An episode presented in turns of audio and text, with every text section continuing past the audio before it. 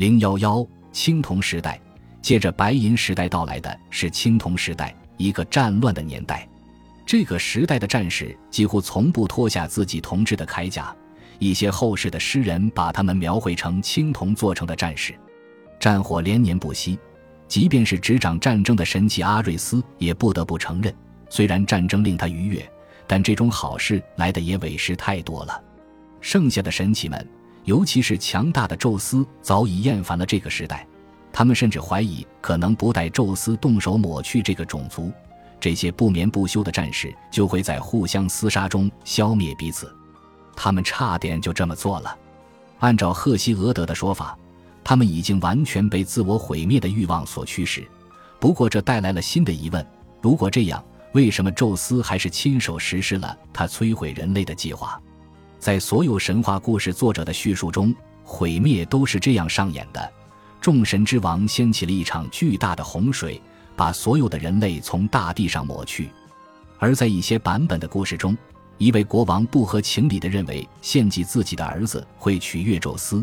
事实上，宙斯对此大为惊骇，这也成了压垮骆驼的最后一根稻草，让宙斯最终决定消灭人类。丢卡利翁的方舟。虽然普罗米修斯承受着永无休止的酷刑，然而他还是在密切关注着世界，关注着他的造物，尤其是他的儿子丢卡利翁的动向。丢卡利翁和潘多拉的女儿红发的皮拉结了婚，神奇的儿女都十分长寿。很明显，这对夫妇活过了充满怨毒的白银时代与凶暴的青铜时代。普罗米修斯决定搭救他们于洪水之中。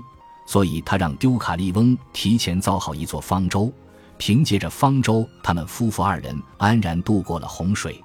最终洪水退去，丢卡利翁和皮拉发现他们的方舟着陆在一座山峰上。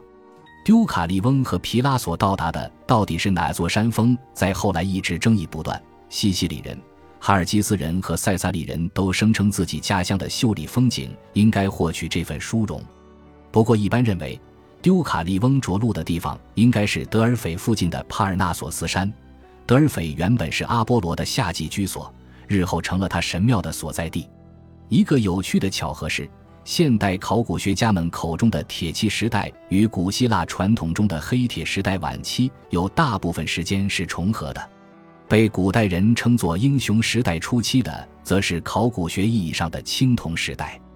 而如果神话中的那些英雄表现的就像缺乏自制的青少年一样，那很可能是因为他们本身的确处于这个年龄段。考古学证据显示，那些后来被当作英雄神话原型的青铜时代贵族，通常都有短暂而荡气回肠的一生。尽管其中一些人还是能活到六十多岁，不过大多数都与死亡如影随形，被早早的夺去了性命。而对于女性来说，十三岁生子，二十多岁抱上孙子，三十多岁去世也是常事。